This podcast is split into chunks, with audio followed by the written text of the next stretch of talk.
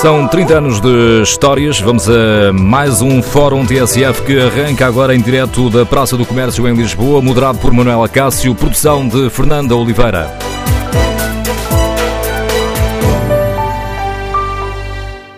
Bom dia. Nestes 30 anos da TSF, temos os olhos postos no futuro.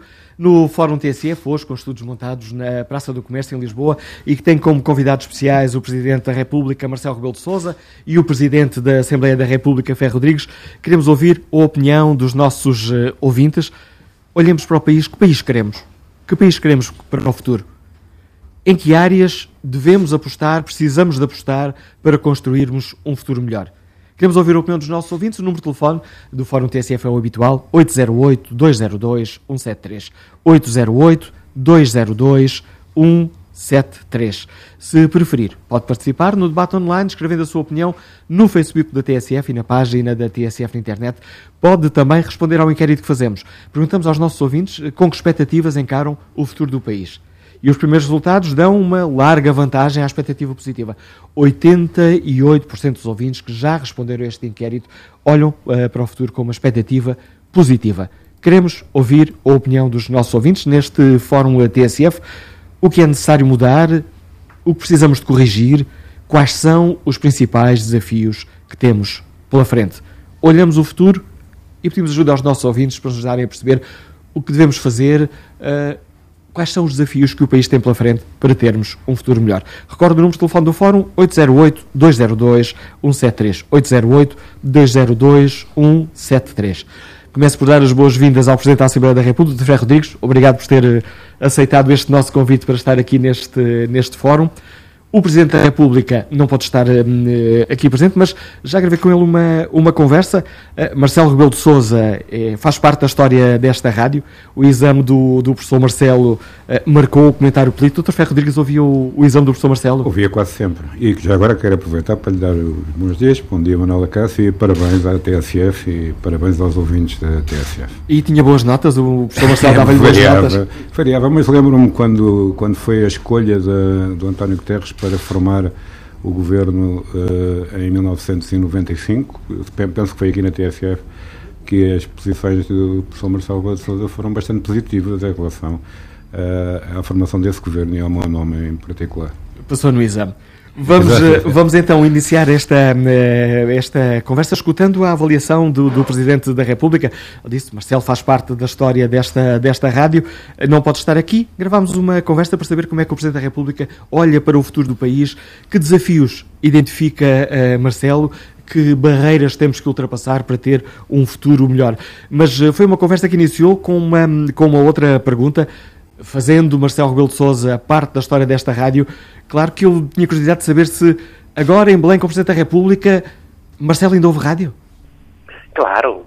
Bom, primeiro deixe-me falar da história, porque hoje é um dia histórico e queria naturalmente enviar um grande abraço a todos os que fazem a TSF. A TSF tem uma história que se confunde com a história da comunicação social e da democracia portuguesa, em eh, décadas e anos fundamentais, muito diferentes, mas fundamentais. Por outro lado, deixe-me também recordar com saudade aqueles anos muito intensos em que por aí andei, não exatamente essas instalações, noutras, porque não eram sequer as penúltimas ou as últimas, e, e recordar o programa Isama, em que, enfim, eh, começando por ser um programa muito pequeno, e ao domingo, depois passou a ser muito mais longo e repetido à segunda-feira, chegou praticamente a uma hora e acabou por incluir classificações numéricas uh, dos principais protagonistas da vida portuguesa. Era, Bom, o, exame do, era o exame do professor Marcelo? Era o exame do professor Marcelo. Bom, passado esta evocação, que ainda está guardada no meu coração, no fundo do meu coração, olhando para o papel da rádio hoje, eu continuo a, pensar o que já disse várias vezes, de todos os meios de comunicação social em que trabalhei, aquele que achei de longe mais fascinante foi a rádio. É o mais versátil, é o mais flexível, é possível fazer rádio do fim do mundo. Eu fiz, não do fim do mundo, mas de muito longe. Não é tão fácil assim, mesmo hoje, fazer uh, imprensa escrita, uh, nem é tão fácil fazer televisão, apesar de toda a evolução tecnológica. Uh, há depois, de facto, a internet, mas a internet é uma realidade que interage com todas as demais e a rádio tem um lado intimista próprio, mas também depois tem um protagonismo cívico. E a rádio em Portugal continua a ser muito importante para a democracia portuguesa. Muito importante. E muito importante toda a rádio e onde quer que nos encontremos. Por vezes pensa só nas áreas uh, metropolitanas, urbanas e suburbanas de maior dimensão, porque aí as pessoas a caminho do emprego, no regresso do emprego, às vezes na circulação no meio do trânsito, lá têm a rádio para saberem o que se passa e para poderem, de alguma maneira, estar em contacto constante com a realidade. O que o lazer, para quem prefere o lazer, a música, algum, algum espaço de, de, de, entretenimento, mas, mas por todo o país, como um todo. Isto é, por todo ele, a rádio mantém uma importância uh, essencial. E por isso, uh, não há nada como sublinhar como a rádio pode todos os dias fazer avançar a democracia. A democracia constrói-se todos os dias. Na diferença, no pluralismo, na liberdade. Uh, e a rádio contribui para isso. É um instrumento muito íntimo, muito profundo de diferença, de liberdade, de pluralismo. E a TSF tem de continuar a fazê-lo, continua a fazê-lo, por isso agora já não quem eh, viveu na rádio com saudade o recorda uh, horas inesquecíveis, mas o Presidente da República agradece à TSF o que já fez, o que está a fazer e por antecipação aquilo que vai fazer ao serviço de Portugal. Ora, iniciamos assim este debate aqui no Fórum TSF, para o qual convidamos os nossos uh, ouvintes e não resisto também aqui, feito de, de Homem da Rádio, a perguntar ao Presidente da Assembleia da República se, se gosta de rádio, se, é, se, se é um, um, bom ouvinte de rádio. Deixe-me só, em primeiro lugar, dizer que a TSF uh, efetivamente teve um papel uh, fundamental, revolucionou, do meu ponto de vista, a rádio e a informação em Portugal porque valorizou as ideias, valorizou a opinião pública, valorizou o, di o diálogo, o debate e o fórum. É exatamente um, um, precursor de tudo isto, porque muitos dos formatos que nós hoje temos em outras estações concorrentes, ou na televisão, ou mesmo na internet, são, de certa maneira, uh, inspirados pelo Fórum da TSF. E isso é muito importante. Mas uh, eu não queria também deixar de passar este momento para lembrar uma amiga que tenho muitas saudades e que partiu há 15 dias, a Teresa Moutinho, que foi uma das fundadoras da cooperativa TSF e que não queria deixar de recordar nesta altura, como ela gostaria certamente de hoje estar a ouvir este programa. E foi também, a minha, minha formadora no curso da TSF, no curso que depois deu origem à, à rádio. Conhecia muitos anos antes disso, conhecia em 76, naqueles anos uh, revolucionários, juntamente com o Adelino Gomes, com o Joaquim Furtado, com, enfim, com uma série de homens da rádio e mulheres da rádio. Mas eu uh, tenho também uma história ligada à rádio, visto que eu tive um programa de rádio na, no Rádio Clube Português em FM em 1968, um programa chamado Esquema 4, uh, eh, em que se passava música anglo-americana da, melhor e da mais nova, e em que depois o programa foi comprado pela, pela Cidade Amarelos, que era uma produtora e uma antiga cantonetista portuguesa, e fez-nos o desafio de fazermos na mesma o programa, mas menos tempo, três quartos de hora e só com música portuguesa. E nós tivemos um ano e tal, ainda, uh, a fazer. Só passaram nove ou dez uh, cantores, entre os quais, evidentemente, o José Afonso, o Guilherme Correia de Oliveira, o Manuel Freire. Não se pode dizer que fosse muito variado, mas era a única coisa que nós selecionávamos com, com frases que íamos escrevendo uh, à medida que o tempo passava e que não levávamos à censura, e isso terminou abruptamente nas eleições, nas pseudo-eleições de 69, quando houve uns legionários que telefonaram para o Rádio Clube a perguntar se era o Rádio Clube ou era o Rádio Argel e então fecharam-nos a emissão e nunca mais. Eu tinha nessa altura 19 anos.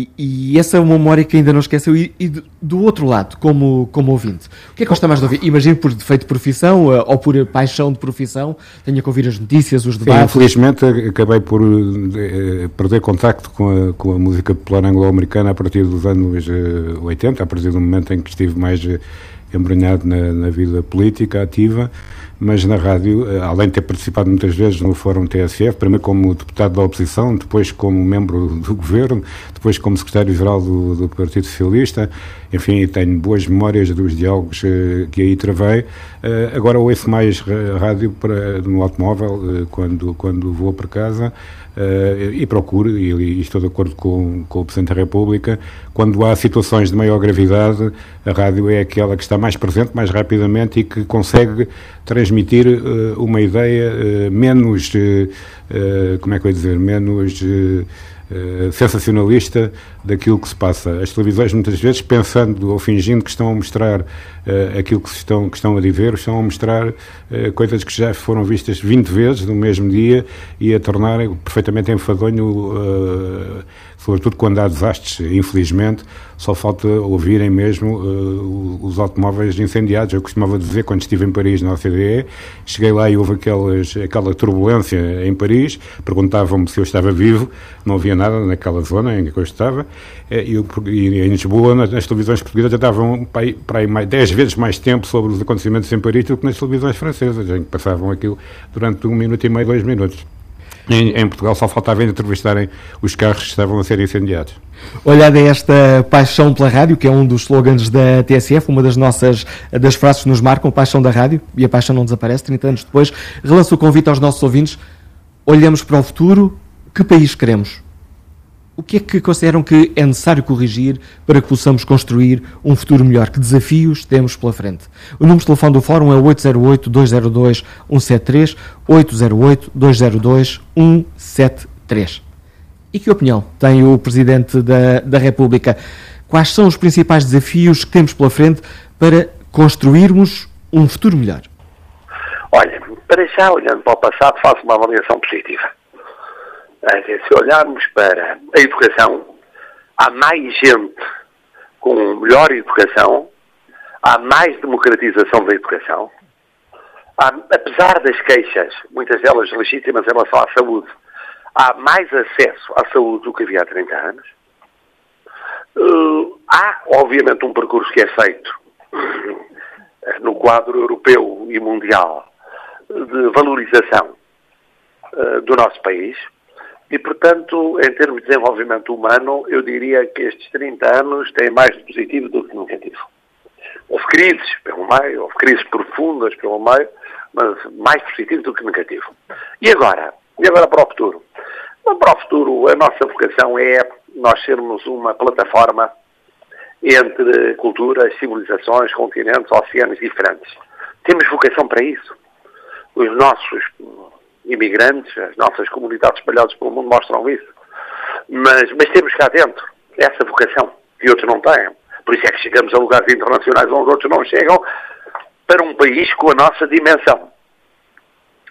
Agora, isso implica o quê? Implica ainda mais educação e melhor educação, implica maior coesão social, reduzir desigualdades sociais e territoriais e regionais, eh, implica, por outro lado, uma coisa que é muito, muito importante, que é sermos capazes de uh, corresponder às expectativas que são muito diferentes um, daquela parte do país que envelheceu, o país era jovem quando era jovem, agora é um país envelhecido.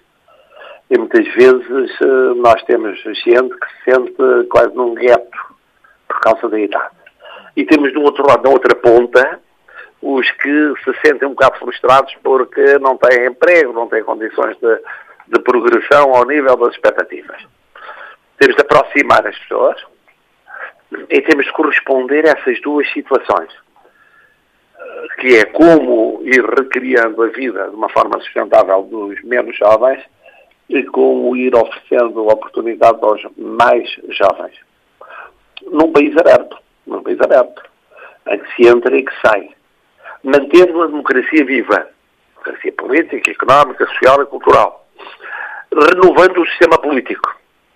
À nossa volta vemos muitos sistemas políticos em crise na Europa, muitos e nós temos de ir criando alternativas permanentes. Permanentes. É, para que realmente as pessoas uh, não fiquem desenquadradas do sistema político. E quando digo sistema político não é só partidos, é parceiros económicos e sociais, é ONGs, é participação cívica local, ou profissional, ou escolar, ou social. Bom, isso implica um, uma exigência crescente a todos, todos, e, e eu penso que esse é o grande desafio. É, é evidente que é muito importante crescer economicamente e criar emprego, mas é mais importante pensar, como sempre, nas pessoas, na sua coesão, na sua formação, na sua qualificação, na sua inovação eh, e eh, esbatendo aquilo que de vez em quando pode haver de desilusão em relação a muitos responsáveis ou esta ideia, ainda agora eu via-se uma série de títulos sobre a corrupção em Portugal. E dizia-se, bom, na administração pública são umas centenas, estão a ser investigadas e tal. A administração pública tem 500, 600 mil pessoas. É, ah, mas os empresários ainda os pensam, muitos deles, que a corrupção é um meio importante, nem que seja a pequena influência, o pequeno empenho para chegar a certos objetivos. Aqui é um, um salto qualitativo que estamos a dar, mas temos de dar ainda mais, ainda mais, eh, para que todas as instituições mantenham o seu prestígio e a sua credibilidade. Isto constrói-se todos os dias e passa pelo papel da comunicação social. Passa, portanto, também pela rádio. Passa pela cidadania. Olha, é todos os dias cada um, na sua pequena fatia, naquilo que depende de si próprio, tem de ir construindo. Mas eu sei que hoje tem aí como grande protagonista o Presidente da Assembleia da República, quem é melhor do que ele, que é Presidente da Casa da Democracia, onde estão presentes as várias opiniões e posições sobre o país, quem é melhor do que ele para, para falar desse presente e desse futuro. E que futuro eh, gostaria o Sr. Presidente de ver no nosso sistema político? Quer deixar aqui algum desafio uh, ao Dr. Ferro Rodrigues? Então, em relação ao sistema político, há um desafio que está em debate neste momento, que é o desafio de uh, até onde é que podemos ir para dar mais força ao poder local que está próximo dos cidadãos, aos municípios e às freguesias, e aos conjuntos, agrupamentos de municípios e de freguesias, até onde é que podemos ir, com meios, bem entendido. Não vale a pena dar poder sem meios. Mas até onde é que podemos ir, por outro lado, naquilo que vai ser, no quadro europeu, o conjunto de fundos, eh, daqui por uns anos, para onde é que eles devem ir? quais são as prioridades, eu diria muito naquelas duas linhas, temos primeiro lutar para não perder uh, orçamento vindo da Europa. E por outro lado, para continuar a ter maior coesão, isto é, menor desigualdades sociais e territoriais, e para apostar educação, formação, educação, formação, inovação. Uh, mas ainda no quadro do sistema político, Bem, é fundamental que todos os eh, responsáveis permanentemente uh, vão fazendo uma espécie de exame de consciência. O que é que é preciso mudar nesta instituição? O que é que não está a funcionar bem? Está próxima das pessoas? Não está. Consegue fazer-se entender? Não consegue. O, o português que fala é um politiquês que ninguém compreende? Ou não? Como é que interage com outras instituições? Depois é capaz de meter gente nova, a gente nova entra nessas instituições e participa ou fica à parte. Uh, dá o papel que é fundamental dar hoje, crescer das realidades, que são realidades obviamente decisivas da sociedade portuguesa, a começar logo pelo papel da mulher, hum, mas a continuar nas mais diversas realidades. Uh, como é que encara uh, as questões de uma sociedade aberta, esse sistema político? Num país que é inclusivo, consegue ser inclusivo em relação àqueles que vêm de fora? Quantos dos que vêm de fora têm protagonismo no nosso sistema político? Quantos? Uh, como é que permanentemente nós evitamos que haja tentações de populismos, de xenofobias, de racismos, de discriminações intoleráveis? Como é que isso se faz? Com que pedagogia? Estamos na Europa. Um sistema político que se quer vivo tem de explicar a Europa às pessoas. As pessoas não percebem a Europa. Começam por não saber quais são os Estados que integram a zona que tem a mesma moeda, o euro, uh, menos ainda os que integram a União Europeia como um todo, uh, vivem a leste desses grandes desafios europeus. Já passou o tempo em que isso podia ser uma obra de uma minoria. Depois admiram-se que os povos, as opiniões públicas, hum, não percebam os desafios europeus. Portanto, são muitos desafios que se colocam ao sistema político, permanentemente, permanentemente, mas que ele tem de ir respondendo. E antes que eu peça aqui ao Dr. Ferro Rodrigues para, para responder a esses desafios, gostava, Sr. Presidente, há pouco falou na, na democracia, eh, exaltando a nossa, o nosso dever de cidadania. Que desafio gostava de deixar aos portugueses, gostava de deixar aos nossos ouvintes para que hum, possamos ter um país melhor daqui a 10, 20, 30 anos? Olha, eh, eu diria o seguinte, que é nunca se admitam de serem cidadãos críticos, críticos. E que não é apenas no período das eleições. Não é tantos em tantos anos. E para o ano há duas eleições importantes. A europeia tem a ver com o futuro da Europa e a parlamentar tem a ver com o futuro do Parlamento e o governo que se quer para Portugal. Mas que todos os dias se interessem pela política. Todos somos políticos. Todos os dias. No sítio onde estão. De uma forma crítica, de uma forma independente, de uma forma livre acho que isso é, sejam despertos. Nunca se deixem adormecer, nem desiludir, nem distanciar. Eu acho que isso é que é fundamental. No início, a seguir à implantação da democracia, isso decorria da natureza das coisas. Porque havia grandes debates e as pessoas estavam mais militantes, o país era mais novo, muito mais jovem. Portanto, havia um dinamismo que com o tempo se perde. Mas não nos deixemos eh, afastar das nossas responsabilidades para com os outros. Nunca esqueçamos só somos verdadeiramente felizes através dos outros e com os outros. E essa ideia de solidariedade, que é fundamental para haver política, implica naturalmente empenhamento. Empenhamento, as pessoas não se desinteressarem, não acharem que não é com elas. Esse é o primeiro e fundamental desafio. O resto, o, Presidente da Assembleia da República, meu querido amigo Dr. Ferro Rodrigues, dirá tão bem ou melhor do que ele. Sr. Presidente da Casa da Democracia, que diz sobre estes desafios que se colocam ao, ao sistema democrático? Eu começo por agradecer a simpatia das palavras do Sr. Presidente da República, que é uma pessoa que, com quem eu tenho tido um relacionamento não apenas institucional, mas também pessoal, extremamente positivo e extremamente forte. É, o Sr. Presidente da República equacionou as perguntas e deu as respostas. Eu posso mais do que um pouco mais fazer do que sublinhar as preocupações que ficaram patentes na, na intervenção do Presidente Marcelo Rebelo de. Uh, e efetivamente o mundo está a mudar a uma rapidez muito grande e as instituições uh, políticas que contribuem para essa mudança têm, por sua vez, que se adaptar a, esse, a essa mudança.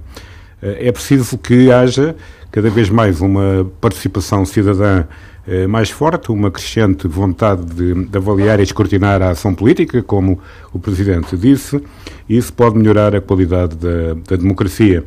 A transparência, do meu ponto de vista, é um bom antídoto contra o, o populismo. E, e, portanto, as instituições parlamentares e os partidos têm que estar eh, prontas para todas as mudanças necessárias eh, no sentido de desenvolver a democracia. Nós estamos a fazer isso no Parlamento, com o Parlamento Digital, com a capacidade que tem a, a, a, televisão, o Parlamento TV, de chegar a todos os cidadãos, mesmo as reuniões das, das comissões, eh, coisas que, coisa que eu tenho algumas dúvidas, que não seja até excessivo, porque transforma reuniões de trabalho em também reuniões muito de protagonistas, mas isso é outra conversa. Uh, mas uh, os partidos têm que se abrir fundamentalmente à participação e aos jovens e também a intervenção política fora dos partidos tem que continuar a existir. Como sabe, os partidos portugueses têm resistido mais à, à erosão do que os partidos do resto da, da Europa, e nomeadamente da Europa do Sul, mas o que não quer dizer que estejam imunes e que eh, o populismo não possa também irromper em Portugal. E, portanto, é necessário mais informação, mais formação e mais eh, abertura por parte das instituições e dos partidos para que a juventude esteja mais presente e para que eh, a democracia portuguesa possa ainda consolidar-se consolidar mais. É evidente, nós vemos ou podemos ouvir com muito agrado a sondagem que a TSF faz sobre as expectativas do, dos ouvintes para os próximos anos. Estou convencido que se essa sondagem tivesse sido feita há três anos, teria resultados exatamente opostos, o que significa que há necessariamente uma participação muito forte também das instituições políticas na criação de expectativas eh, positivas, e essas expectativas hoje também são positivas porque houve uma grande mudança nas políticas eh, até então dominantes, mas o que é um facto é que eh, a palavra-chave para os próximos 20 ou 30 anos é imprevisibilidade, não apenas em Portugal, mas ao nível, ao nível global. Nós temos hoje eh, algo que não tínhamos há 30 anos atrás, que é uma, uma séria ameaça à paz internacional. Eh, e não podemos camutear isso. Nós não estamos fora dos sistemas internacionais, uh, aquilo que se passa em várias regiões uh, do mundo, algumas muito próximas daqui, uh, no norte da África e no Médio Oriente, é extremamente preocupante. as pessoas que detêm hoje o botãozinho nuclear não me inspiram confiança, eu julgo que não inspiram confiança à grande parte da, da humanidade, e esta é uma situação muito grave eh, que pode criar, digamos, momentos, pelo menos, ou situações ou períodos eh, gravíssimos na, na humanidade. Mas é evidente que eh, aquilo que, que eu costumo dizer é que a magia da, da ação humana é mesmo a imprevisibilidade em que assenta essa ação, essa ação humana. Mas, apesar dessa dessa imprevisibilidade, nós temos que procurar análises perspectivas, temos que conseguir navegar sem ser apenas navegar à vista e termos assim resultados que sejam menos pobres no futuro a médio prazo. E para que, utilizando essa sua metáfora náutica, para que o sítio que almejamos seja melhor do que este de onde partimos, em sua opinião, uh, Dr. Ferro Rodrigues, quais são os principais desafios que temos pela frente? O que é que é urgente mudar para que possamos, todos nós, uh, cidadãos, construir um futuro melhor, um país Sabe melhor? Eu, não, eu não tenho aquela ideia de que uh, haja, a menos que haja uh, o que se passou no 25 de Abril, que foi uma mudança urgente e rápida e radical em, em todos os pontos. Mas aquilo que é preciso é termos mudanças consistentes. Eh, não são mudanças rápidas, não há uma reforma da segurança social, uma reforma da saúde, uma reforma, a palavra reforma está demasiadamente gasta. É preciso ir mudando, é preciso ir reformando, é preciso ir conseguindo melhores condições para o país e para, e para os portugueses. Eu diria que em relação a Portugal, aquilo que é fundamental é termos um crescimento sustentado e sustentável do ponto de vista ambiental, eh, com um emprego cada vez mais qualificado, aliás, como disse o Sr. Presidente Marcelo Rebelo de Sousa, e para isso é necessário termos bom investimento privado e bom investimento público e termos muito respeito pelos direitos dos cidadãos, sobretudo eh, pela dignidade de quem trabalha eh, e podermos aí então apostar, como disse também, uh, o Presidente num Portugal que seja uma plataforma uh, de abertura uh, e de contacto entre culturas, entre civilizações, entre investimentos, do diálogo e capaz de promover a paz e de promover o desenvolvimento em, não apenas no nosso país, mas em, todo, em toda a Europa, a África, a América Latina, nos sítios onde temos maior presença internacional. E também na articulação entre o Mediterrâneo e o Oceano Atlântico. Ferro Rodrigues, muito obrigado por ter aceitado este nosso convite para participar obrigado. neste Fórum TSF obrigado, Especial. Obrigado, foi um prazer, um gosto. Obrigado. Já participo por diversas vezes ao telefone, hoje aqui neste estúdio improvisado. Agradeço mais uma vez ao Presidente da Assembleia da República ter-nos ajudado aqui a refletir sobre que caminhos eh, temos pela frente, que caminhos devemos eh, trilhar passo a passo para conseguir um futuro melhor. Esta é também a questão que colocamos aos nossos uh, ouvintes. O número de telefone do Fórum, apesar de hoje temos aqui o estúdio uh, montado no outro local, amanhã estaremos no Porto, hoje em Lisboa, na Praça do Comércio. As regras uh, são as mesmas. O número de telefone é o 808-202-173. Queremos ouvir a opinião dos nossos ouvintes. Para já, gostava de ouvir João Moraes, comercial, que nos liga da Ericeira. Bom dia. Bom dia. Bom dia, Dr. Manuel Cássio. Para já, permita-me bom dia e muitos parabéns a tudo e a todos que fizeram e continuam a fazer da TSF. Como cidadão apaixonado pela rádio, como português, o meu Bem-aja a todos e muito obrigado. Quanto ao, tema, uh, o tema é interessantíssimo, meu caro. É interessantíssimo. Uh, eu tenho 57 anos, tenho um, uma enteada com 33 anos e um filho com 28. É só para situarmos qual é a visão que eu tenho uh, do futuro. Gostava de dizer que isto é um país em que todos nós temos necessidade constante de desgravitar. Uh, eu, eu, eu creio que, uma opinião muito minha, que não há, não há futuro mau nem futuro bom, há futuro. E, e permitindo esta nota introdutória, eu gostava de focar em três pontos que eu penso serem fundamentais para o futuro de todos nós, para o futuro das gerações vindouras e para o futuro de Portugal. Isto é, eu dava-lhe o nome de uma descolonização ou um projeto piloto ou um recomeçar de novo para um país que merece muito mais todos nós. É evidente que há três pilares que já foram focados, eu acabei de ouvir, que seria uma sustentabilidade diferente, uma formação, um, um, uma outra, um outro academismo num país de gente nobre. Mas o que é um facto é que essas têm sido as teorias temos ouvido, pelo menos eu da minha geração, nasci em 60. E, e, e, e efetivamente os resultados são estes. São bola, permita-me o termo, são bola. O, o meu filho e a minha enteada não têm futuro uh, independentemente de terem muitas habilitações. E era aqui que eu queria deixar este apelo a Portugal. Há que aproveitar esta geração mais nova. Há que tirar partido das suas aptidões e das faculdades de cada um. Há que também separar o trigo do joio, isto é, aqueles cozinheiros da minha geração, aqueles falsos cozinheiros que por insegurança têm receio de dar receita e ensinar, há que retirá-los do sistema. Senão não há meio de começarmos a respirar e avançar em frente. Gostava também lembrar uma frase muito simples de, de Fernando Pessoa. Se estiver tudo errado, comece novamente. Se estiver tudo certo, continue. Não é o caso. Nós sentimos que precisamos fazer mais qualquer coisa por todos nós. Custa-me ver esta juventude com garra, com capacidade, com uma outra mentalidade e não ter, não ter futuro. Meu, meu querido amigo, não vou amassar mais, acho que era importante sermos um país também do elogio, do afeto e não ter medo de ensinar, porque se nós temos medo de ensinar, não passamos a ser para torta. Bom dia, Portugal, parabéns à TSF e muito obrigado por me terem dado este bocadinho. Obrigado, João Moraes, e parabéns a estes 30 anos. A rádio faz-se com os ouvintes. Uh, uh esta é uma rádio construída com a ajuda dos ouvintes. Os parabéns que nos dão são, obviamente, extensivos, são parabéns para todos os nossos ouvintes. São eles que nos ajudam, são eles que nos motivam para todos os dias darmos o, nosso, o nosso melhor. António Silva é funcionário público, liga-nos de Odivelas. Bom dia. Ora, muito bom dia e parabéns à TSF e às rádios deste país.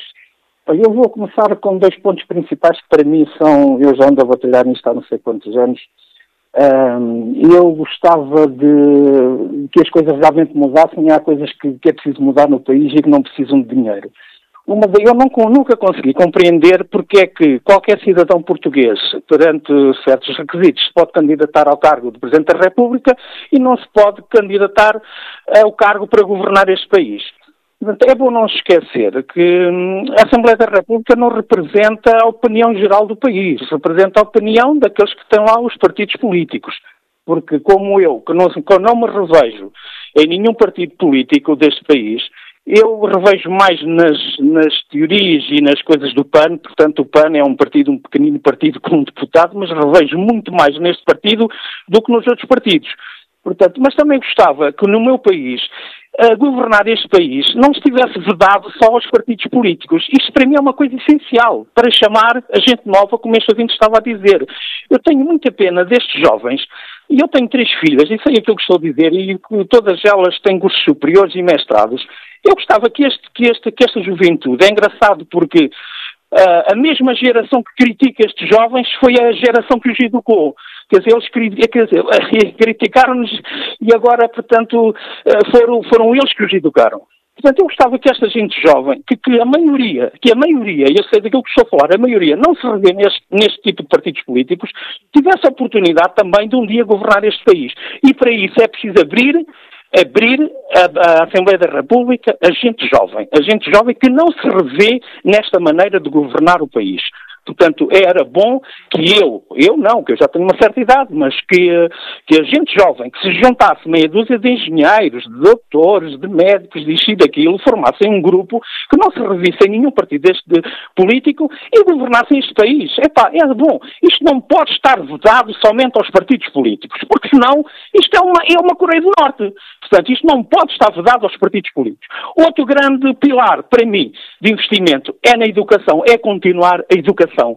A educação é extremamente importante. Isto não é preciso vir da NASA, alguém da NASA, para, para explicar isto. A educação sempre foi o pilar para um país desenvolvido. Muito obrigado e parabéns à TCS. Obrigado, António Silva. Ora, a TSF convidou, desafiou os nossos ouvintes a virem até aqui à Praça do Comércio para assistirem, para participarem também aqui de viva voz neste debate. Este mau tempo e esta chuvinha, agora não é muito, mas uh, ligeiramente irritante, trocou-nos um pouco aqui as voltas, mas uh, o José Carlos Pinto teve coragem para. Um, apesar desta chuva e da chuva forte que esteve aqui de manhã e, do, e da ventania, para vir aqui até este estudo da TSF. Bom dia, bem-vindo ao Fórum TSF. Que opinião tem o José Carlos Pinto sobre a questão que hoje aqui debatemos. Que futuro para o país, que desafios temos pela frente? Uh, não tenho muita capacidade para lhe responder. De qualquer maneira, uh, posso lhe dizer que tenho visitado alguns países. O último foi o Japão, então Tóquio, principalmente Tóquio, e tenho reparado que uh, a Ásia, ou Tóquio, nesse caso o Japão, não tem nada a ver com aquilo que se passa em Portugal, ou pelo menos em Lisboa. Por exemplo, posso lhe dizer que no metro eh, toda a gente faz fila indiana para entrar, mas primeiro no metro tem que ser as pessoas que estão no, no, no metro, nas carruagens. E depois é que entram sem, sem barulhos, sem atropelos, absolutamente nada. E cumprem os horários. Aqui é precisamente o contrário. Já tenho levado alguns entalões, quero entrar, não posso, então, tudo bem. Uh, e, portanto, uh, na rua as pessoas têm umas setas uh, no chão para uh, se dirigirem para, para onde vão, portanto, ou para um lado ou para o outro. E, de facto, aquilo cumpre-se. Isto é uma ideia que podia ser aqui. Uh, sobre o país, por exemplo, eu moro na zona do Seixal, Conselho de Seixal, e há lá uma, uma, uma ponte, uma autoestrada que fizeram, ficou a meio, não tem saída, e de facto é, é, muito aborrecido. Eu já reparei que o, que o José Carlos trouxe aí umas eh, notazinhas para estruturar o seu, o seu pensamento e a pedir-lhe uma grande capacidade de síntese. Estamos já aqui a terminar sim, a primeira parte do fórum. Sim, sim. Antes de mais nada, queria dar os parabéns à TSF, é evidente. E eu ouço a TSF há praticamente 30 anos e desde o dia que ouvi foi pouco depois do 29 de, de fevereiro de 88, portanto, passado alguns dias, calhou uh, a ouvir a TSF e a partir daí nunca mais ouvi outra rádio, uh, só esporadicamente e estou satisfeito com a programação, especialmente com a informação, que é isso que eu, que eu procuro. Olhando para o estado do, do país, o que é que gostava de mudar? E olhando aí para as suas, para as suas notas, o passam também muito por aí. Olha, para já hoje o tempo mudava de certeza, porque assim, de facto, uh, não, não é assim uma boa coisa para, para ter aqui o estúdio aqui montado aqui no Terreiro Passo e infelizmente nem toda a gente aqui está, ou pelo menos deveria estar aqui muito mais gente e muito mais gente a ouvir a TSF, de facto. O José Carlos Pinto olha para o futuro do país com otimismo, com algum receio? Não, receio não tenho, tenho a minha reforma, não é? Uh, mas otimismo, uh, como eu tenho 74 anos, também já não espero muito mas uh, já esperei uh, bastante tempo, tenho visto algumas uh, ideias postas em prática, ideias boas, mas também muito mais ideias mais postas em prática também não leva a lado nenhum. José Carlos Pinto, obrigado por ter vindo até aqui participar neste Fórum TSF. Os ouvintes queiram participar da forma tradicional, por telefone, tem à disposição o 808-202-173, 808-202-173. Que desafios temos pela frente? O que precisamos de fazer? Para ter um futuro melhor. Retomamos este Fórum TSF já a seguir às notícias.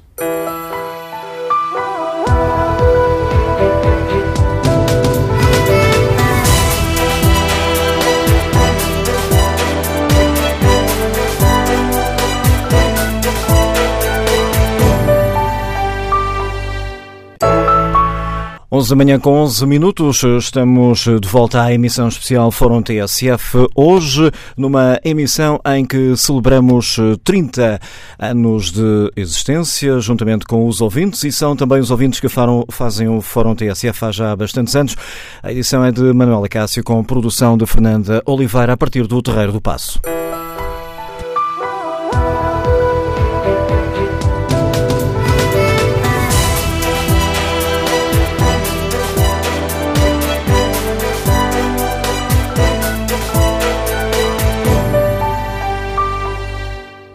30 anos de Olhos Postos no Futuro, perguntamos aos nossos ouvintes que desafios temos pela frente, o que é necessário corrigir, em que áreas devemos apostar para construirmos um futuro melhor. Na página da TSF na internet, no inquérito que fazemos, perguntamos com que expectativas encaram os nossos ouvintes o futuro do país.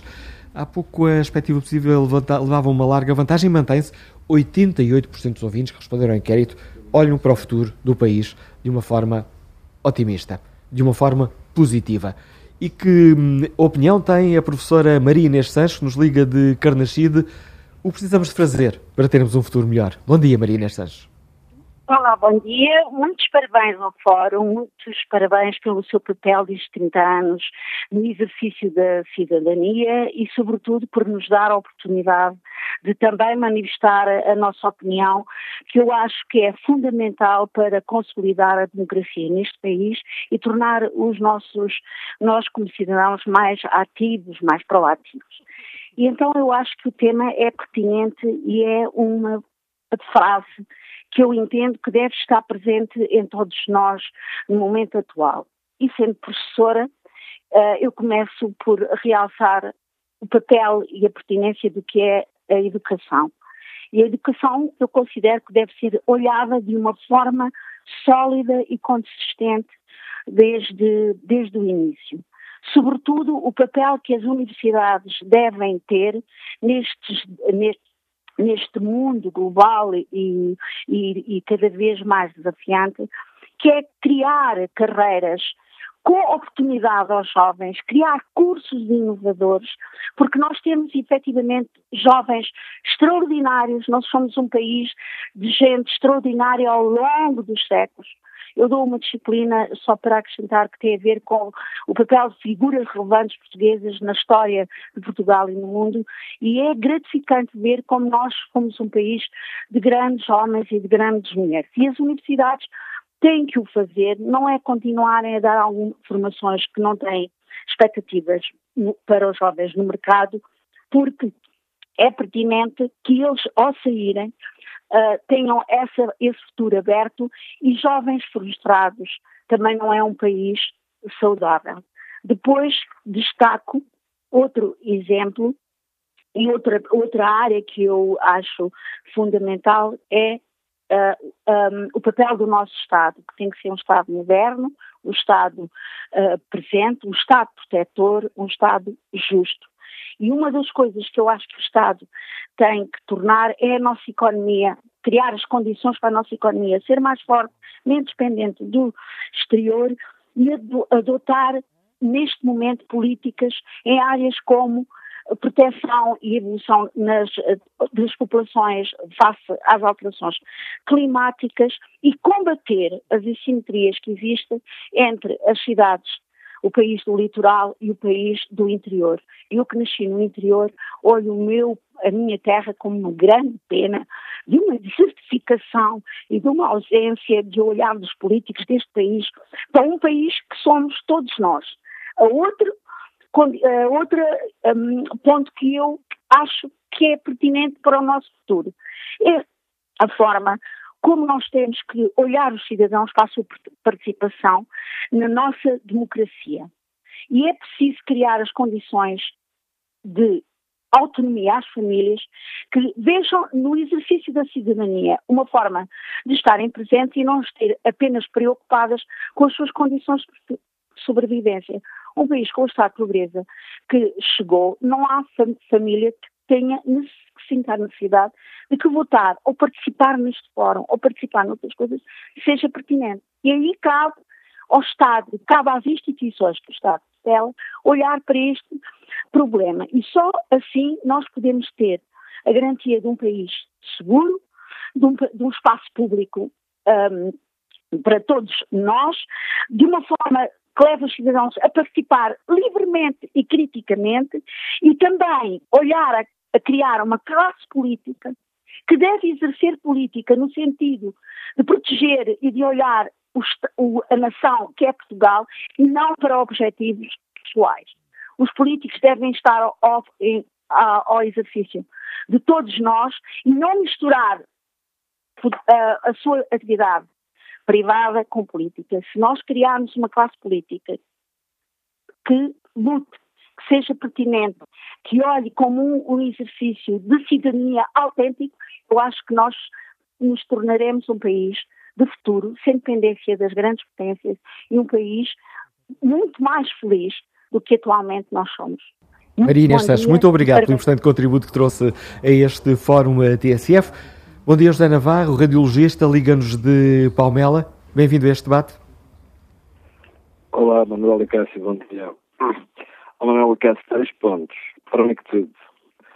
Um grande abraço para os, 100, para os cerca de 100 trabalhadores que a, TS, que, que a TSF tem e que, de facto, eh, eu sou uma pessoa leal e, hum, como ouvinte em relação à TSF.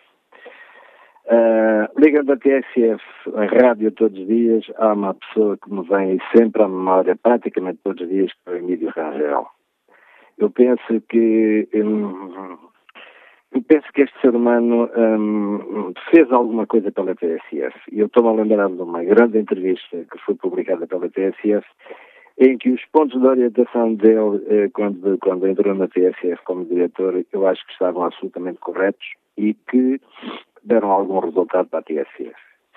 Manuela Cássio, um, em relação às rádios, eu ouço TSF em Portugal, porque preciso do vosso trabalho, das vossas notícias, da vossa informação. Uh, e no espaço lúdico, ouço outra rádio porque preciso de vez em quando também preencher o meu espaço psíquico com, com, com música. E, e ouço uma rádio que é orbital. Pronto, ponto final. A partir daqui, eu não ouço mais a rádio nenhuma em Portugal. Ouço a Rádio Nacional Espanhola, ouço a Cadena Ser, ouço a COP e ouço a Rádio Inter. Isto durante a noite. Em relação à televisão, bani completamente da minha vida a televisão há 10 anos. Não, não vejo televisão em qualquer parte, nem na minha casa, nem fora da minha casa. Último ponto. O que é que é necessário fazer em Portugal para construirmos um futuro melhor que aquilo que temos? Não, Cássio. Olha, eu sou sincero. Eu gostaria de fazer uma nova revolução.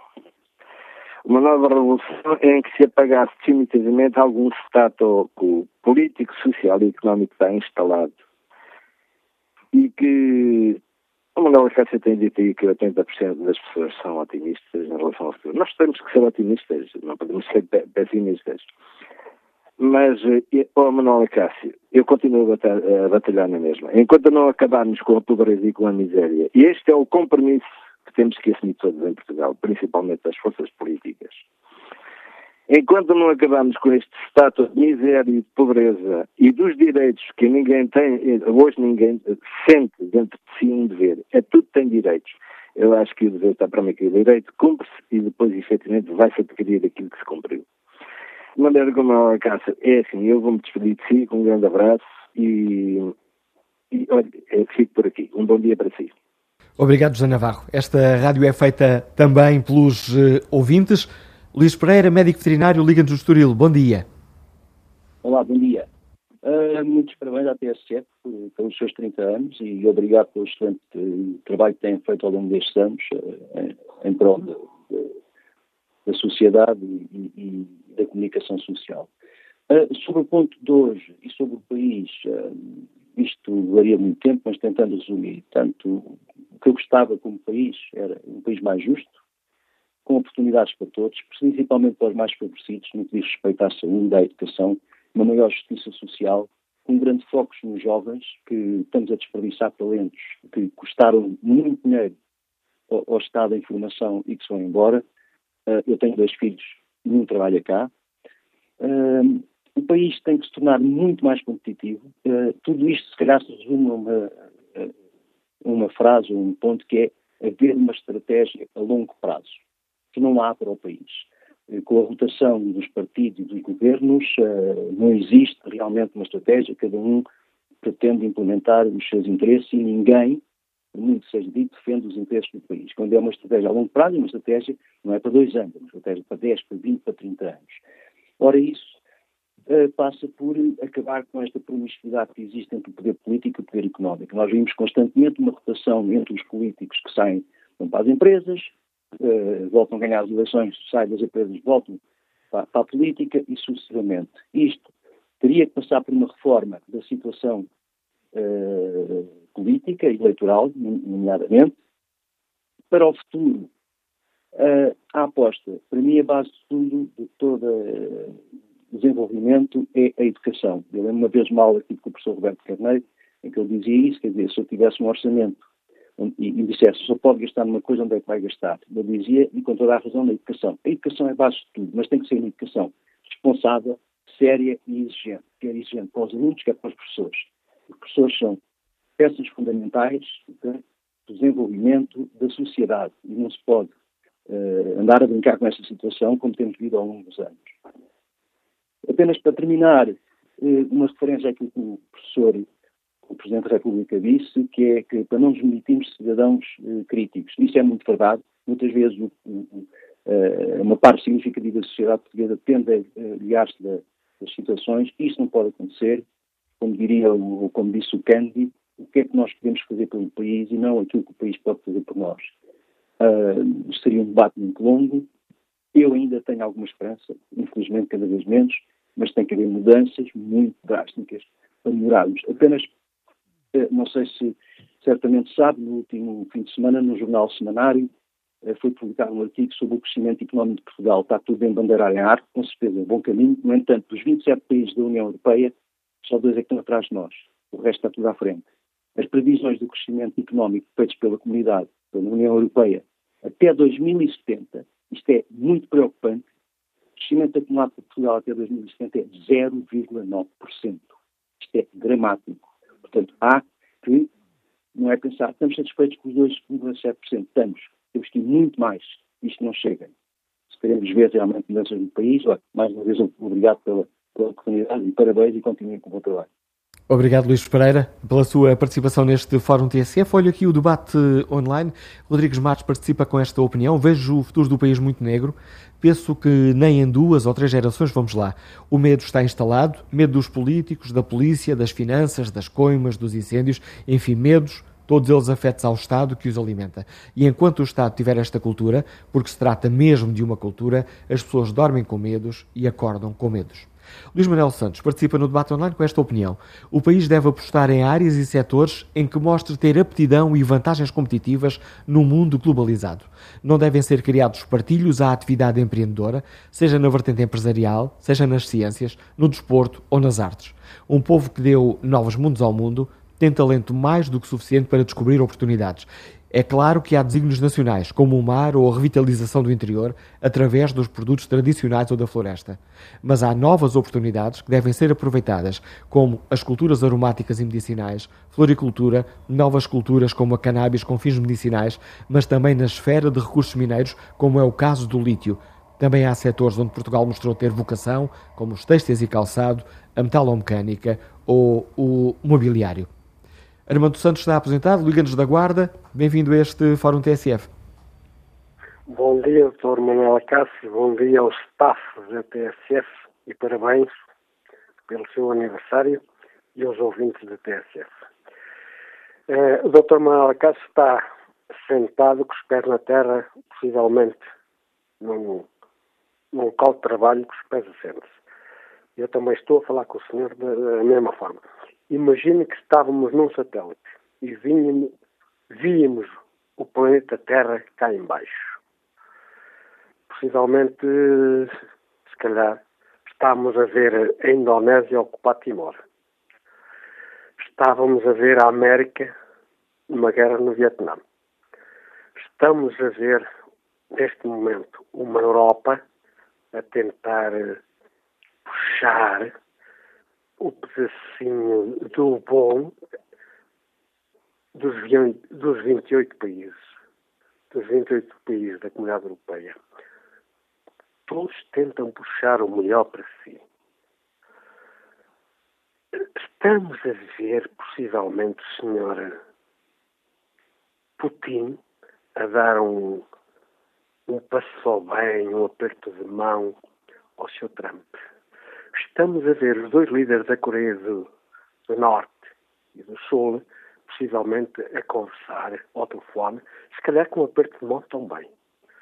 Portanto, eh, sejamos francos, neste país, que é o nosso, que é o nosso, há muitas desigualdades, há muitos problemas da saúde, à agricultura, à indústria, mas há gente que se vai salvando por meio disto tudo. Uh, não vale a pena estar a discutir muito, porque o, o tempo está muito avançado, já está muito avançado. Nós, cidadãos, estamos no século XXI. Vamos fazer cuidado com aquilo que fazemos, porque nem tudo que é muito bonito do outro lado é o certo. Nem tudo que nos parece bem é o certo. É uma pena este país, onde se encontra, infelizmente hoje, em tempere, está a marcar pessoas, calhar que não deviam ser marcadas, por falta de energia e outras e outras coisas parecidas. Mas é onde nos encontramos. Parabéns à TSF, parabéns a este ótimo programa que é feito há muitos anos, há muitos anos. Parabéns ao senhor pessoalmente e a toda a sua equipa. Bom dia. Em nome da TSF, agradeço os seus uh, parabéns, Armando Santos. Ora, Peço aos ouvintes uma grande capacidade de síntese. Temos muitos ouvintes inscritos neste Fórum TSF. Vamos tentar escutar o máximo de opiniões eh, que conseguirmos. Passo para já a palavra ao arquiteto Pedro Lunta, que nos liga de Lisboa. Bom dia. Bom dia, Manela Cássio. É com muito prazer que eu falo sempre aí para a TSF. Uh, eh, o bichinho da rádio nunca morre. E, de facto, um, é um abraço para a Manela Cássio, os parabéns para uma grande rádio que contribui para a democracia num país que, muito sinceramente, uma vez eu disse a um amigo eh, que tenho em comum com o Presidente da República, Marcelo Rebelo de Sousa, que é o João Sacchetti, que é o filho da ex, da saudosa Rosa Lobato Faria. E uma vez eh, eu disse assim, João, uh, sabes uma coisa, o tio da minha mulher, que é a escultora Isabela Zaredo, que é a minha mulher, disse-me uma vez que, é o, que era o poeta Alexandre O'Neill, dizia, o que é que Portugal pode esperar de um país que tem uh, o formato de um caixão? Toda a gente sabia que o Alexandre O'Neill era um homem com grande sentido de humor. Eu faço sempre uma observação uh, relativamente a este país maravilhoso, mas o Portugal neste momento precisa muito urgentemente de um psiquiatra. E às vezes, quando eu falo uh, em ambientes mais intelectuais, gente do meio da cultura, do meio da, da, política, eu sou filiado de um partido, não tenho que, que esconder, eu sou homem de esquerda, eh, sou militante do, do, PS, andei com o António Costa na preparatória na, na Fernão Lopes, onde o conheço, já era um político nato na, na, naquela altura, mas eu fico muito horrorizado quando ouço políticos eh, da minha cor política dizer uh, o futuro de Portugal. Ora, o futuro de Portugal constrói-se a todo momento. Nós não podemos criar um futuro quando os líderes, ou os patrões, ou os empresários uh, não dão os exemplos a, a, um povo. Eu tenho um ateliê, uh, faço design desde os anos 80, dei o pontapé de saída neste país a fazer ecodesign, Uh, ninguém me entendia naquele tempo. Vou estar representado no Museu do Design a convite da doutora Bárbara Coutinho quando ele abrir, porque ele conheceu esse mérito. E amigos meus, uh, italianos, uh, espanhóis, franceses, dizem Pedro, quando viajo a esses países em representação uh, do meu país como designer consagrado e nem sequer um, um, um, um, ministro da cultura se preocupa saber, seja do que é que existe no seu país, uh, quando se fala em caricatura só existem dois arquitetos, Souto Moura e, e Vieira. Os outros não existem no país. Quando se fala em design, ninguém sabe o que é o design. Uma vez eu respondi a um líder de, deste país, para que é que serve o design? Olha, eu sou muito mais importante do que o senhor, porque uh, sem o design você não tinha nada na vida. Quando me falam se como é que vai ser o futuro de Portugal, eu deixo-me rir, porque realmente o, o, o, futuro de Portugal tem que quem, quem, quem manda no país tem que dar os exemplos. Ora, durante muitos anos houve o 25 de Abril, uh, abriu-se a porta da liberdade, mas esqueceu-se de abrir uma porta que ainda está trancada. É da mentalidade. O problema de Portugal é mental. Eu continuo a bater nesta tecla. O, o, o, o, problema de Portugal é mental. E ele é mental porquê? Porque a todo momento, a toda a hora, nós, quem manda no país, não tem qualquer uh, preocupação, estão instalados nos gabinetes, e não tem qualquer preocupação em saber uh, casar os, os, os, os pensantes de, de, deste país com a nova geração. Eu não posso estar sentado, reflexado na minha cama ou na, no meu sofá em casa, a ver a televisão, que já nem vejo televisão, ouço mais rádio, e não posso ser um cidadão a, a contribuir para o meu país, quando eu quero fazer coisas, por exemplo, com câmaras municipais, e vejo uma mentalidade de que não são todos, obviamente, as generalizações são perigosas, quando nós queremos contribuir para o, o, o desenvolvimento do interior do país, a mentalidade dos presidentes de Câmara Interior Uh, seja quem quiser fazer, é complicado. Uh, não, não percebem, não querem saber, uh, não se interessam. Isto é grave.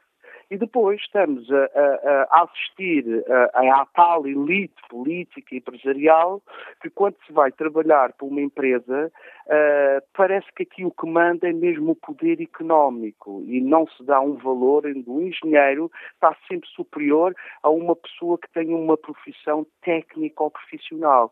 Toda a gente neste país é doutor, é engenheiro. O meu pai, como finlandês, dizia assim: é todos irmãos, filho porque toda a gente é engenheiro e doutor, então as outras profissões não existem. Uh, quem é que vai fazer um dia uh, uh, outras profissões? Nós não podemos só querer médicos, engenheiros. Os políticos portugueses têm que dar o exemplo. Os empresários têm que dar o exemplo. Há por acaso, o meu camarada Ferro Rodrigues dizia assim: Eu vou para casa no carro ouvir. Porquê é que o senhor não vai, por exemplo, uh, num transporte público? Ninguém faz mal, ninguém quer. É, o, o, exemplo começa daí. O Marcelo Rebelo de Sousa, o Presidente da República, Marcelo Rebelo de Sousa, uh, temos um amigo em comum, que é o João Sassetti, e se ele tiver a ouvir, conhece perfeitamente. O João Sassetti conhece muito bem, sabe o meu percurso como designer, consagrado, e se calhar ninguém conhece o Pedro Lunta em Portugal, e se calhar em Itália conhecem mais o Pedro Lunta, porque é sempre assim, nós temos que ir ao estrangeiro para depois a comunicação social. Ah, o Pedro Pedro fez uma exposição, eu já passei por isto tudo. Eu fui o homem a fazer o primeiro. Eu dei, como o Marcelo diz, e com razão. Eu, desde criança, que fui criado no Príncipe Real, no meio dessa gente toda, como eu já referi, fui colega da preparatória da Fernão Lopes do António Costa, que eu conheço desde criança, era meu vizinho na mesma rua, e o António era já político. Mas eu fico muito triste como é que o Ministro da Cultura não consegue dizer assim, hoje vamos dar o exemplo começa por aqui, uh, uh, uh, o exemplo tem que começar por aqui. Mas será que uma escultora só existe, a Joana Vasconcelos?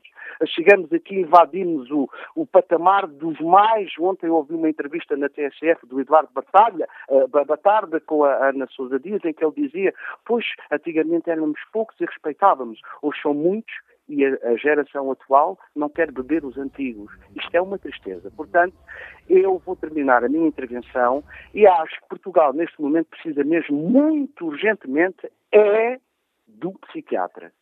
E os políticos, empresários têm que dar, começar a dar o exemplo, porque o exemplo tem que vir de cima, não é nós exigirmos que nós contribuímos, não é? Que, que Obrigado, Pedro Lunta, pela participação neste debate, este desafio que nos uh, deixa.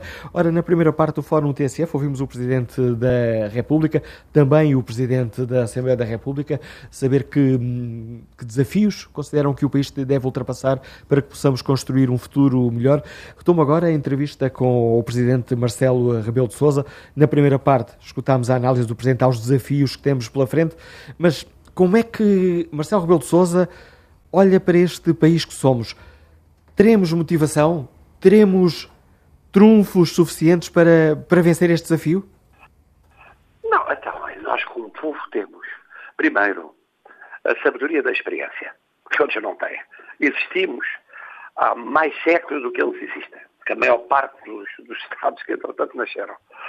Segundo lugar, passámos por crises com uma resiliência, como se diz agora, resistência, como se dizia antigamente, espantosa somos capazes de um heroísmo nos momentos cruciais que poucos mostram. Temos um sentido de solidariedade e de integração enorme. Por seu turno, integramos por todo o mundo, falando línguas e adaptando a culturas e civilizações muito diversas. Aprendemos rapidamente. Ensinamos bem. Somos uh, muito empáticos enquanto sociedade. Somos, naturalmente. Assim, eh, podemos tê-lo e temos sido. Somos um povo de migrantes. Eh, e isso eh, mostra ou traduz nessa empatia. Por outro lado, o que é facto é que, olhando para os mais novos, eles têm tido outras oportunidades, mas conseguem ir mais longe em termos de qualificação do que nós íamos conseguem coisas espantosas que nós não conseguíamos. Nós temos entre nós uh, realidades e iniciativas do melhor. Uh, às vezes falta-nos um bocadinho de amor próprio, de autoestima, e, portanto somos pessimistas, puxamos para baixo, até que de repente verificamos que podemos ser os melhores e ganhamos. E aí eh, entramos em euforia, o que é natural, prolongamos a euforia uh, o mais que podemos, mas, mas que, é, que é merecido. Uh, portanto, temos muitos, muitos trunfos. Muitos trunfos naturais. E estes trunfos, naturalmente, como tudo na vida, cultivam-se. Uh, eu, eu, sou um otimista realista, como é público notório, mas sendo realista, sou otimista. De facto, nós somos muito bons. Quem corre o mundo e vê onde nós estamos, para a nossa dimensão, fica estupefacto. Ainda hoje eu li um, um telegrama diplomático sobre um grande país do mundo, eh, em que o responsável dizia, é vocês portugueses, eu não dizia, é pá, dizia, vocês portugueses, eu dizia, era, vocês portugueses, com o número de habitantes que têm, entre e fora do território? O, com, uh, no fundo, a crise que viveram, conseguem no plano internacional sucessos que realmente são para nós um quebra-cabeça. Nós retiramos esta candidatura a um lugar a que se candidatam porque achamos que corremos o risco de perder. E, no entanto, nós somos muito mais poderosos do que vocês são, mas vocês têm um peso internacional que é muito superior àquele que, em teoria, devia corresponder-vos olhando à vossa dimensão, em termos geográficos e mesmo em termos populacionais. E era uma coisa importante, uma candidatura importante, e era um país importante, e dizia aquilo hum, não para ser elogioso, como uma verificação de facto. É um e esse facto. é um caso recente? É um caso de que é que nos estamos sim, a candidatar? Sim, não, é, estava-se a falar de uma candidatura para uma organização internacional a, para daqui a largos anos. Como sabem, essas candidaturas não são de largos anos antes. Era para o final da década. E dizia, nós gostávamos, já mudámos de ano, porque contra Portugal não vale a pena. Não vale a pena porque verdadeiramente vocês conseguem chegar às ilhas mais distantes do Pacífico, onde aliás já chegaram há não sei quantos séculos, e elas acham que confiam mais em vocês para desempenhar funções internacionais que a nós. É assim. E não nos quer dizer de carga que estamos a falar. Não, portanto, eu estou a falar de uma realidade que não é uma candidatura para decisão imediata. É uma candidatura para o final do, da, da, década, para 20 e tantos. Não é para já. Já nos disse que é um otimista realista. Desde que é Presidente da República, tem crescido o seu otimismo ou o seu realismo? Desde que sou Presidente da República, eh, eu tenho visto aumentar o meu otimismo, apesar das tragédias do ano passado. E apesar do drama da seca que ainda continua, eh, e foram mais notícias, péssimas notícias, o que houve do lado do haver, acredito, o que correu bem, em 2016, 2017 e agora começa 2018, foi tanto. E, em muitos casos, inimaginável, tanto. Eu não imaginava a eleição do engenheiro António Guterres passar lá nos Estados Unidos. Quando arrancou, não imaginava. Era possível, mas a probabilidade não era correspondente ao sucesso que depois veio a ter, por mérito próprio, aliás. Mas, e, e houve assim muitos aspectos em que os portugueses, uh, em muitos casos de forma anónima, ultrapassaram de longe as minhas expectativas. E, portanto, e embora tenha havido, como digo, tragédias que infelizmente ultrapassaram o que eu podia ter imaginado, o que aconteceu de positivo e o que pode acontecer de positivo é, é tanto que nós nem imaginamos, passamos a vida quando vêm resultados, ainda agora de gestão orçamental, vieram resultados positivos e as pessoas dizem logo, ah, mas pensando bem, ainda há ali um atraso de pagamento do Estado, mas pensando bem, isto está bem, mas pode ficar mal se entretanto lá fora acontecer isto, isto, isto. E é verdade, pode tudo isso acontecer, mas, mas que é facto é que correu melhor do que se pensava o mês de janeiro. Uh, e, e de repente é preciso falar com os estrangeiros para eles terem aquilo que esperávamos vocês foi superado ultrapassou as nossas expectativas. Eu não digo nada, mas às vezes penso, olha, ultrapassou as expectativas de muita gente cá dentro. Mas eu guardo para mim, também não vou ter isso aos estrangeiros. Marcelo Rebelo de Sousa, entrevista à TSF, uma conversa que gravámos, o Presidente não pôde uh, estar aqui uh, hoje no fórum uh, que realizamos a partir do Terreiro do Passo. Temos aqui o Presidente da Assembleia da República, tivemos esta conversa com Marcelo Rebelo de Sousa, que nos ajudou também a perceber como é que o Presidente olha para o país, que desafios temos pela frente, que barreiras é que Marcelo identifica como aquelas que temos que ultrapassar para construir um futuro melhor.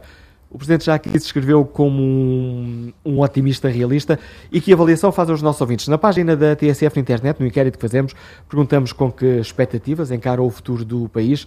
Ora, a expectativa positiva tem, estado, tem estado sempre com um grande destaque. 87%, é este o resultado da votação neste momento, 87% dos nossos ouvintes uh, que responderam a este inquérito têm expectativas positivas para o futuro do país. Francisco Ribeiro é profissional de saúde, Liga-nos do Seixal. Bem-vindo a este debate. Bom dia, Manela Cássio. Uh, Estão-me a ouvir bem? Por enquanto, em ótimas condições, Francisco Ribeiro. Olha, então, bom dia, parabéns ao, ao Fórum, parabéns à TSF, que eu comecei a ouvir por interposta pessoa, não lembro que idade é que tinha, mas foi na altura do incêndio do Chiado. Uh, a minha mãe estava em casa, vimos na televisão, só que não, não estávamos a acompanhar muito bem, então ela ligou para a TSF e começámos a ouvir e a partir daí a TSF tem sido sempre a minha rádio, a minha companhia das manhãs. Uh, em relação à pergunta que vocês fazem no fórum, eu vou-lhe ser sincero. Uh, eu acho que os próximos 35 anos vão ser muito interessantes. Bons ou maus, acho que se calhar vamos precisar de mais 100 para perceber isso vai ser bom ou se vai ser mau. Tenho uma expectativa para o futuro muito boa, até porque uh, saiu durante este mês a portaria que faltava para, para a regulamentação da medicina tradicional chinesa, que é uma profissão que eu exerço desde o dia 3 de janeiro de 2005 e que, honestamente, acharia que só quando os meus filhos tivessem filhos é que essa portaria estaria cá fora. Portanto, foi uma uma surpresa muito boa que, que, o Sr. Ministro da Saúde nos deu e que eu acredito tenha exigido dele um grande esforço e também uma coragem muito séria para ter essa, essa atitude e para passar essa, essa lei cá para fora. Queria agradecer ao Sr. Presidente da República as palavras que deixou uh, e dizer-lhe que nós, cidadãos, especialmente os mais novos, que eu tenho 36 anos, não é que nós nos queiramos demitir de ser cidadãos críticos e com voz ativa. Mas, pegando naquilo que um ouvinte disse na primeira parte do fórum, já no final, nós não temos possibilidade de o fazer. Ou nós nos inserimos num partido político, com todas as suas constrições ideológicas inerentes à existência de um partido político, ou nós não temos voz ativa na, na sociedade política, porque simplesmente não conseguimos chegar a qualquer lugar, ninguém nos dá voz, ninguém nos mete o microfone à frente para dizermos aquilo que achamos, porque o que interessa é ouvir os grandes fazedores da opinião, que estão todos eles ligados, inevitavelmente, seja diretamente ou seja implicitamente, a grandes partidos políticos. Uh, penso que o país tem tudo para ser uh, um grande país. Ainda há pouco estava a passar no, no meu perfil do Facebook e vi uma notícia, não sei, não sei de quando é que é a notícia, penso já seja um bocadinho antiga, porque já a ouvi várias vezes, que mostra que Portugal é dos poucos países que poderia fechar as fronteiras e ser autossustentável, devido à, à nossa orla costeira, devido à zona administrativa exclusiva em termos da orla marítima, em termos do território administrativo marítimo, em termos da nossa capacidade até de produção agrícola e de todo o setor primário. Portanto, é lamentável que nada disso seja feito. E pegando numa frase de Fernando Pessoa, quando ele diz que falta cumprir-se Portugal, eu penso que, acima de tudo, Portugal já está a cumprir. Mas é preciso que quem está mais adiante que nós, ou seja, os mais velhos, os governantes, aqueles que, muitos deles, inclusive, já estão na, na reta final das suas vidas ativas enquanto trabalhadores, porque a vida ativa, na minha opinião, termina quando nós morremos, não termina antes que criem as condições para que as classes mais jovens, no qual eu ainda me incluo, tenhamos a possibilidade de crescer e desenvolver todo o nosso potencial, porque ainda ontem foi anunciado um, um relatório da Caritas a falar que há um problema que as pessoas mais jovens não têm capacidade uh, remuneratória sequer para arrendar casa. Portanto, se não conseguem arrendar casa, como é que vão conseguir constituir família? Se não constituem família, como é que há a renovação demográfica? E se não há renovação demográfica, quem é que vai uh, levar este país para a frente? É Obrigado, Francisco. pensar nisto tudo e pensar de, não para daqui a 10 anos, mas calhar para daqui a 50. Então... Obrigado, Francisco Ribeiro. Passo agora a palavra ao Horácio Melo, orçamentista, está em Ilhavo. Bom dia. Bom dia, Horácio Melo. Não, parece ter caído a ligação com este ouvinte. Passo a palavra ao Luís Cabral, médico, está em Coimbra. Bom dia. Bom dia a todo o fórum. Em relação ao tema do fórum, eu também tenho uma expectativa positiva em relação aos anos que temos pela frente. Eh, acho que Portugal tem eh, pessoas qualificadas, tem as estruturas, tem geografia, tem todas as condições para ser um país na primeira linha da Europa. O que falta em Portugal, a meu ver, não, não é tanto os meios e as estruturas, como disse, mas mais uma utilização racional dos meios disponíveis. Acho que o que faz falta em Portugal é que se permeie o mérito, por outro lado, se acabe com a impunidade de quem comete erros passa pelos pingos da chuva como se nada fosse. Eu, na minha vida profissional, trabalho num hospital e uma das coisas que me irrita bastante é ver que há uma politização dos cargos.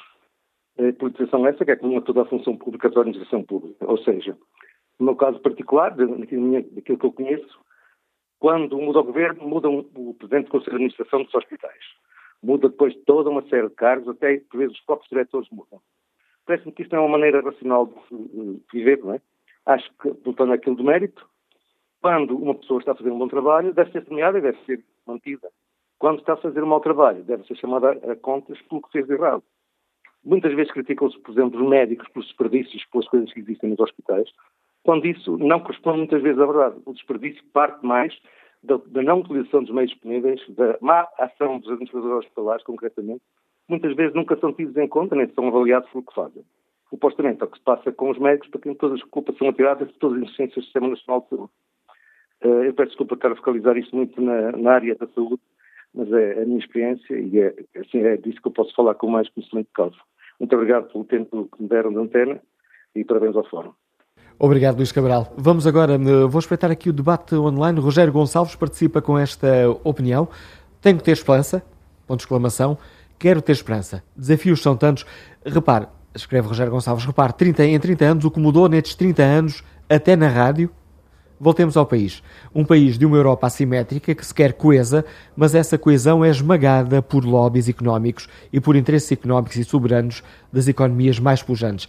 E com isso asfixiam-se regras equitativas, incluindo no mercado comum.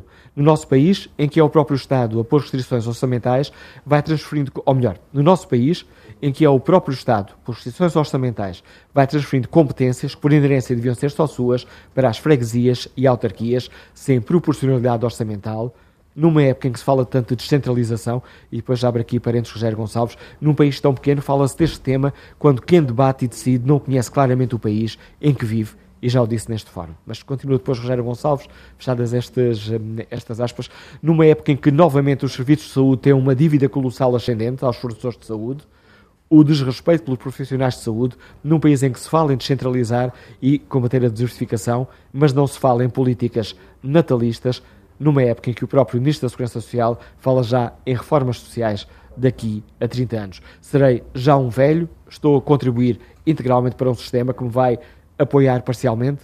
Que esperança? Pergunta este nosso ouvinte Rogério Gonçalves. Vitor Branco é empresário, Liga-nos do Eiras. Bom dia, bem-vindo ao Fórum TSF, Vitor Branco. Muito obrigado, bom dia. Em primeiro lugar, queria dar os parabéns uh, à equipa toda da TSF, uh, não só à equipa do Fórum, mas a toda a equipa da TSF, que eu ouço religiosamente desde ainda da altura em que a TSF e outras rádios foram consideradas piratas. se me lembro bem, nessa altura eu não ouvi absolutamente durante esse período de, enfim, de consolidação das rádios, eu não ouvi mais rádio nenhuma. Devo dizer que todas as minhas telefonias sem fio em casa estão sintonizadas no 89.5 e as do carro também, o que às vezes origina alguns alguns constrangimentos com a, com a, minha esposa, que gosta de ouvir música e eu gosto de, de ouvir informação. Depois desta, desta, deste introito, uh, eu queria responder à pergunta do fórum uh, às questões que, que o Dr. Manuel Cássio pôs. Uh, e é assim, eu, eu, eu, tô, eu, eu gosto de falar muito de coisas concretas. E, e o concreto foi que eu, há uns anos para cá, estou ligado ao, ao enfim, à reciclagem. Uh, faço, tô, tenho uma pequena empresa de reciclagem. Uh, e uma das coisas que me preocupa é, de facto, o meio ambiente e, concretamente, estas questões que agora têm vindo a público da, da questão do mar, do lixo no mar, etc. Bom, um, preocupa-me porque um, nos séculos XV e XVI Portugal deu novos mundos ao mundo e eu acho que neste aspecto agora Portugal poderia dar cartas, tal como diz o Presidente da República, somos bons naquilo que fazemos. E parafraseando o Ricardo Araújo Pereira, Estou chateado. Claro que estou chateado. Eles falam, falam, falam e não fazem nada. E é efetivamente o que se está a passar. Eu ouço fóruns, eu ouço, eu vejo workshops, eu vejo inúmeras uh, coisas que, que, que, se espalham por aí, mas não vejo ações concretas. E Portugal, e sobretudo os portugueses, uh, poderia eventualmente comandar esta frota agora uh, e que uh, limpássemos o, o mar, que, que, temos tanto mar e que uh, no futuro poderá eventualmente, se continuarmos na mesma, prejudicar as futuras gerações. Por isso, esta é a minha grande preocupação, sabendo que existe também uma grande falta de cidadania, por isso também estamos como estamos no aspecto que eu referi, mas eu não consigo, não consigo fazer mais, por exemplo, na minha área, porque não tenho conhecimentos, eh, porque não, não, não tenho ajudas, digamos assim. Pronto.